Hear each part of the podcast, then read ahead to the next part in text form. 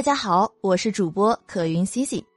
今天我们讲的故事是关羽、张飞二人的盖世武功。《三国演义》是当今家喻户晓的四大名著之一，其中不少情节写得非常精彩，让人是手不释卷、叹为观止。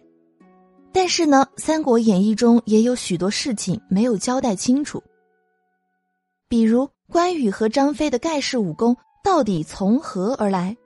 说到拥有盖世武功的人啊，如果是在金庸先生笔下，那肯定是一天天练出来的；要么是走遍天涯海角拜师学艺，要么呢就是突然在路上捡到了一本武林秘籍，然后勤学苦练；再要么呢就是喝一点蛇血，使得功力大增。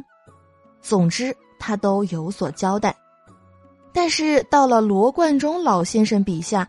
我们就很难找到这些英雄人物的练武经历了。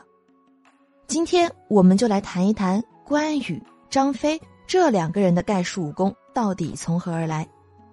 先说关羽，先看看关羽的简历：吴姓关，名羽，字长生，后改云长，河东解良人也。因本处世豪，以势凌人，被吴杀了，逃难江湖五六年矣。今闻此处招军破贼，特来应募。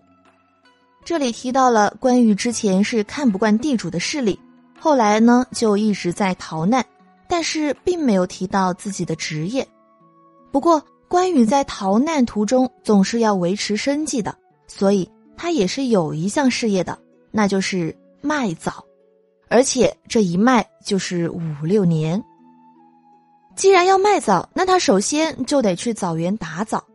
反正这枣园也是地主的，打了地主的枣拿去卖，就当斗地主了。因此，关羽总是穿着一身绿，见有人来，他就爬到枣树上躲起来，一身绿色的衣服，一张枣红色的脸，藏在树上。因为时间紧，需求大，所以关羽打枣的时候，他从来不会怜惜那些枣树。总是使出全身力气挥动竹竿来打枣，就这样打了五六年，关羽练就了无穷的臂力。而且从技术特点上来看，挥动竹竿和挥动大刀是有异曲同工之妙的。所以呢，后来关羽所使用的兵器，也就是我们所熟知的青龙偃月刀。五六年时间的打枣经历，成就了关羽的盖世武功。不过呢，也是给他留下了一个小缺陷，那就是关羽手中的青龙偃月刀啊，有八十二斤之重，这使得关羽只能在马上作战，一旦下了马，那就如同泥牛入海，有本领也无法施展了。当然，这都是后话了。总之呢，关羽大概是靠打枣练就了一身好臂力和好肌肉。我们再来说张飞，同样先看他的简历：某姓张，名飞，字翼德，世居涿郡，颇有田庄，卖酒屠猪，专好结交天下豪杰。恰才见公看榜而叹，故此相问。同样也没有交代自己的习武经历，但是呢，对自己的职业却是交代的非常清楚。张飞的主要职业是什么？是杀猪。杀猪的时候呢，并不是拿一把刀去砍，而是捅，所以本质上杀猪刀不是刀，而是有点类似于长矛的工具。猪杀死后要去毛，去毛前呢要给猪充气，使皮肤紧绷。